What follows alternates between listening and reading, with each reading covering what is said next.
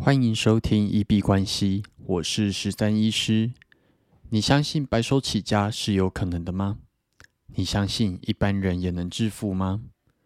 欢迎回到九十天赚一千万系列企划实进记录，在这里会分享每天的进度跟体悟。好，那我们的创业计划第二波广告已经结束了，那稍微跟大家报告一下这次的成效。这次触及了一万四千九百多个人，然后有跟内容做按赞或者分享或者储存的有二十三个人，然后真的引流到我的网站的人有两百八十五个，然后呃有做预约的是两个人。那只能说这次的广告成效基本上比上次真的是好非常多。然后比较让我在意的是有十个的转发分享。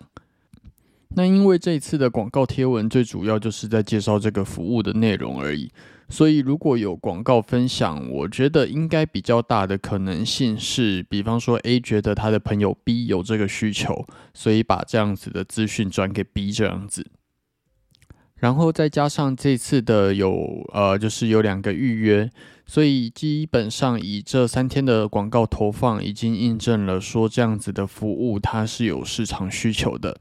那已经测试过了之后，接下来就可以开始以一个最小的呃实现方式去把这个服务实现出来。那昨天在看艺人公司的时候，有一句话我觉得蛮重要的。他说：“先理出你想法的最小可行性版本，然后找到一个能够快速实现它的方法。那自动化、扩大规模或者是基础设备流程这些之后再做都没有关系。”在一开始你没有大量时间、金钱跟呃的情况下呢，那你就是要关注在可以试水温的地方。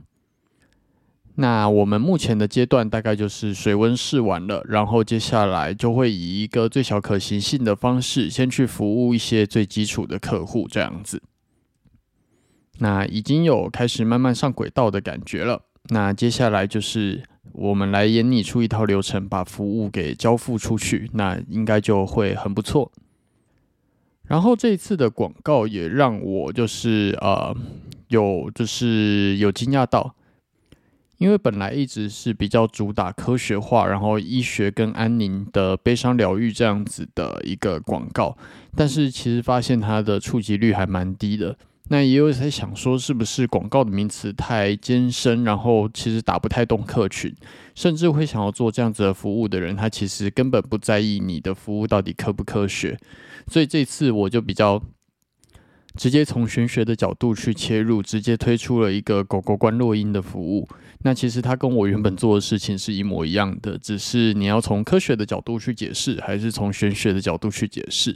结果没有想到，从关洛音这个角度去写文案，意外的打中了蛮多人，然后也蛮多分享跟预约。所以你的广告基本上啊，能够让人家一目了然知道这个服务到底是在干嘛的，真的还蛮重要的。然后重点也不是你认为怎么样比较好，你认为科学比较好，不一定市场觉得比较好。重点还是市场认为呃的广告面向才是重要的。所以，既然玄学在台湾比较能够受欢迎的话，可能接下来就会比较朝着玄学宗教这个部分来写文案这样子。但是，其实服务的内容是一样的。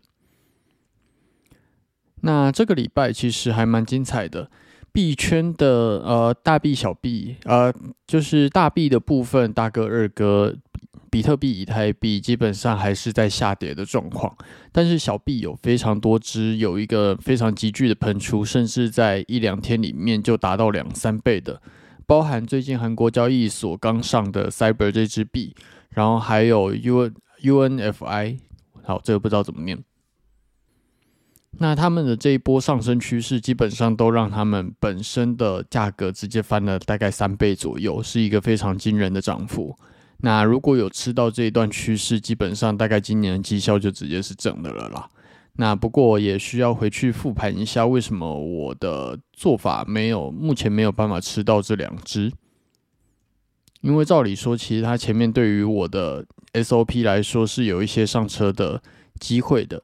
但是呃，可能是我作息上没有配合到，然后或者是我设定提醒的方式有问题，结果就导致说没有上车道。那其实长期来说，这样子绩效是还蛮伤的。所以今天晚上也会来复盘一下，说就是交易的部分啊，要怎么样才能够上到这两只的车。好，那最后就是啊，海葵台风的部分。今天东部有非常多的呃民众，然后有上传到 Instagram 啊，真的是狂风暴雨。那那个风甚至直接把铁皮屋或者是是呃那个机车吹倒，然后在路上跑这样子。那目前看起来东部的灾情还蛮严重的，而且这个海葵台风的强度还在增强，然后在台湾走的也蛮慢的。那明天啊，礼拜一据说就是会笼罩全台，那东部、中南部都会有比较大的影响。刚刚看了一下，除了北北基要正常上班上课之外，好像全台湾几乎都已经停止上班上课了。那就建议大家能够不外出，尽量不外出，然后尽量注意安全，就乖乖待在家里面这样子。那也希望这一次的海葵台风不会对于台湾造成太大的灾情。那它是这四年来第一个登陆的台风，也算是打破一个记录了。真的是蛮久没有台风直直往中央山脉这样撞过来。好，那我们今天就先聊到这边。如果有任何想法或者是问题想要交流，都可以在 Instagram 或者是 Podcast Twitter 的留言区留言。那如果有看到，我就会做回复。那我们今天就先聊到这里。